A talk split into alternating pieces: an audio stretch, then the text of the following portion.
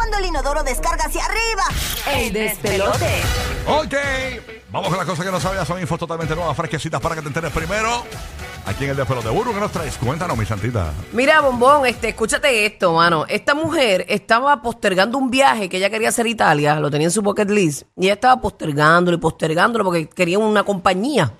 Eh, quiero alguien que me acompañe a ese viaje, ya sea una amiga, un amigo, quien sea, pero nunca aparecía nadie hasta que ella dijo, pues mira, déjame irme sola. Ella se llama Casey Rose Burns y entró sola, llegó a Italia y se vistió bien bonito y qué sé yo. Ella es una bailarina neoyorquina.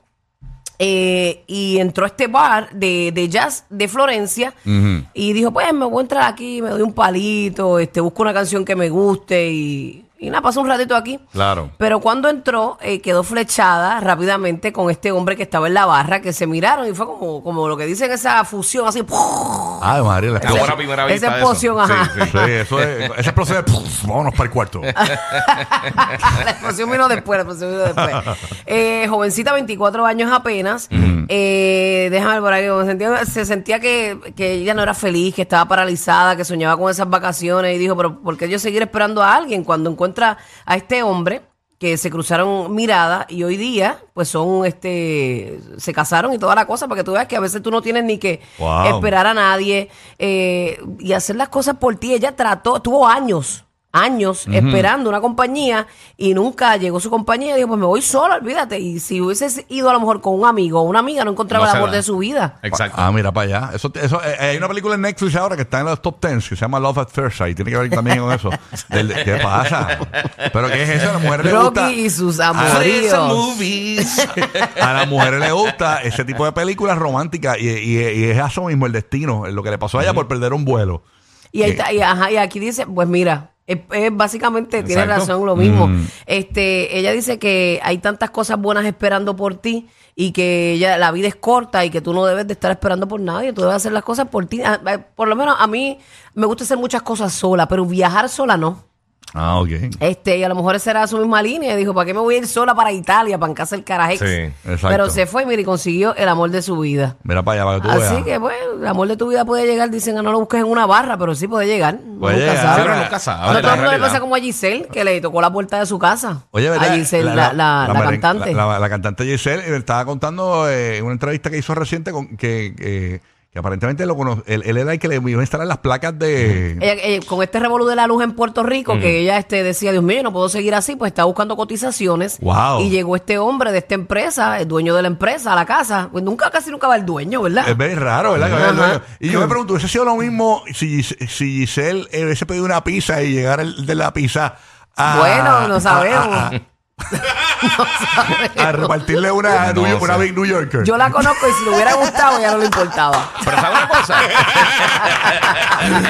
Una pregunta, ¿hubiese sido lo mismo si hubiese sido el del Uber Eats? Pues no sabemos, porque Giselle ha tenido de todo en su vida. Ha tenido hombres con fama, hombres sin. No, yo pero, sé. pero tú yo sabes una sé. cosa, eso es bastante fama, común. yo, yo, pre- yo lo prefiero sin fama. Mira, eh, pues eso Mejor. es más común de lo que la gente piensa, porque he visto una página de internet que pasa con, con lechero, con cartero, como que pasa mucho así que tocan la puerta y terminan juntos. Sí, sí, sí, llega el jardinero. Pasa mucho, pasa Sí, mucho. Sí, y una musiquita de fondo. Es más, hay secciones completas en la página de eso. Y huevo. Me muero. Pero qué bueno, el amor te llega cuando sea, señora. Exacto. así Mi- que- Mira, yo encontré algo por aquí, no lo, tong. no lo leído. ¿Quién es? El plomero. El Romero, ¡uh! Esto tiene que fluir. Chacho, olvídate de eso. Mira, Ay, qué mal. encontré algo, no lo he leído, pero lo voy a leer. Pero es cómo hacer que te guste tu trabajo en tres pasos. Porque hay gente que tiene mucha insatisfacción laboral y esto lo llevan a su vida. Porque este, muchas veces medimos eh, el trabajo con nuestra autoestima. Claro. Eh, así que lo leo y se los cuento más adelante. Si no hoy, pues mañana. No, pero está bueno, el- te la adelanto. Es como una promo. Es como la entrevista de Piqué que viene por ahí. Claro, Tú la promocionas desde ya. Es un teaser, un teaser. Un teaser. El teasercito. Oye, yo vi un documental de Bob Ross. ¿Sabes quién es Bob Ross? Claro, yo lo Seguro. amé, yo amé a Bob Ross. Bob. Ross para los- Larry y yo amamos a Bob Ross. Nos daba Sí, Bob un Ross. grullo y ya nos poníamos a, la- a ver a Bob. Este tipo que este tipo un pintor que, que tenía un programa de televisión para las nuevas generaciones, ¿verdad? Que no lo conozcan, él pintaba y era todo bien relax y te hablaba.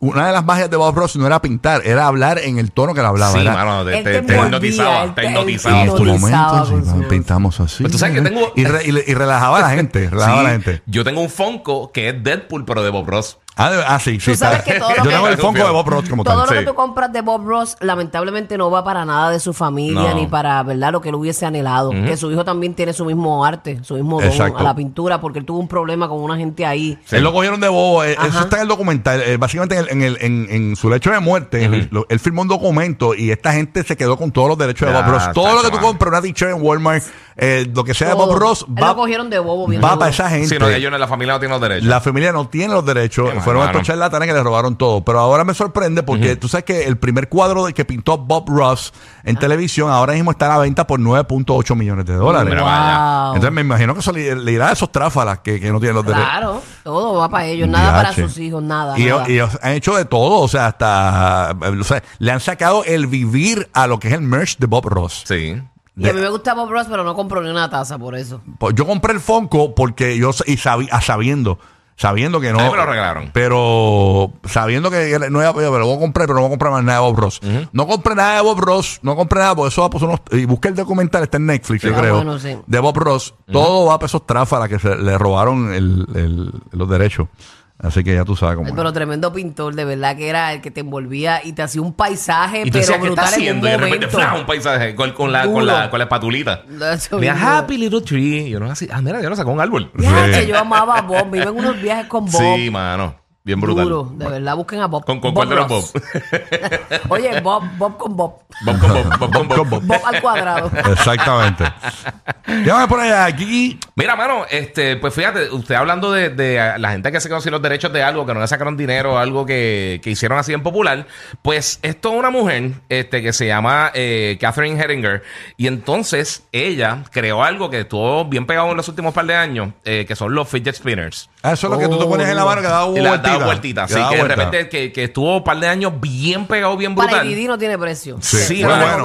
Hasta yo tuve eso. Yo de grande tuve eso. Sí, sí, todo el mundo. Y, y había otra forma, además de los que daban vuelta y eso. Pero en 1997, ella eh, consiguió el patente para su inversión. Eh, para, o sea, ella inventó eso, consiguió el patente, pero en el 2005 ella no tenía los 400 dólares para pagar, eh, para renovar el, mar- el, el- el patente. Ay, no. Y entonces ella no ha recibido ni un centavo de las ventas de los fidget spinners. ¡Wow! La verdad que las leyes a veces son unas... Por Sí. 400 dólares. Por 400 ¿De dólares a la ¿Es que- la ley? Sí, sí. A la, a la que perdió los derechos, todo el mundo empezó a hacerlo y entonces se pegaron. Pero ella anteriormente había ido a diferentes compañías, a Hasbro y a diferentes compañías de juguetes, había tratado de ir a- para, Wow. para que entonces pudieran vender su producto, pero todo el mundo la rechazó y ya tú sabes lo que pasó después. Hicieron Bendito, festín. pues entonces ella estaba bien más apretada. Sí. Porque no tenía 400 dólares. Está brutal. Algo que pudo haber sacado, la, sacado, la pudo haber sacado del Sí. boquete. Ujú. Claro, pues pudo haber hecho el producto Oye, y- y la- quién sabe. como una marca original. y entonces, Sí, y, que, y quizá ella pensó, mira, o sea, ninguna de las compañías me ha pagado por eso, tengo, estoy arrancando, voy a pagar los 400, ¿para qué?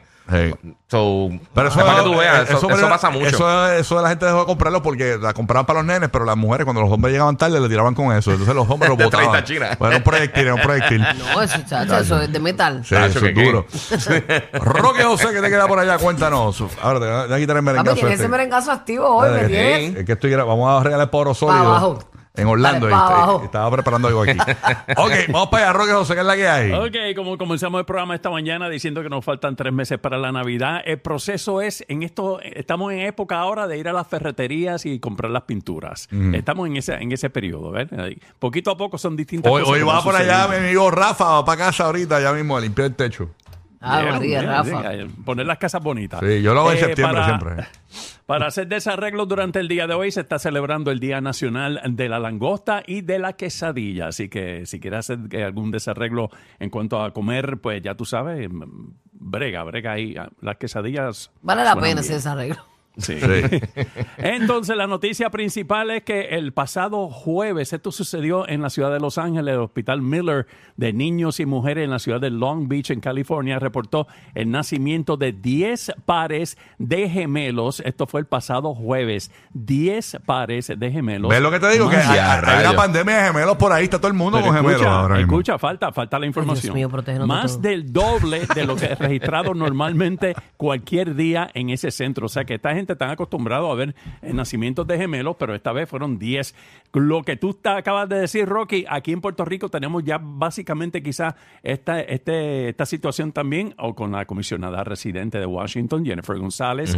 Eh, tenemos un cantante urbano, Eladio, Eladio. Carrión, que anunció que va, va a tener gemelos, y nuestra amiga Jill Marie López, es presentadora de televisión también, que va a tener gemelos. Así que, hmm, hmm, mm, tacho, que- Rocky, opérate. No, yo, mi esposa está operada. Yo no. Pero se supone que no. Por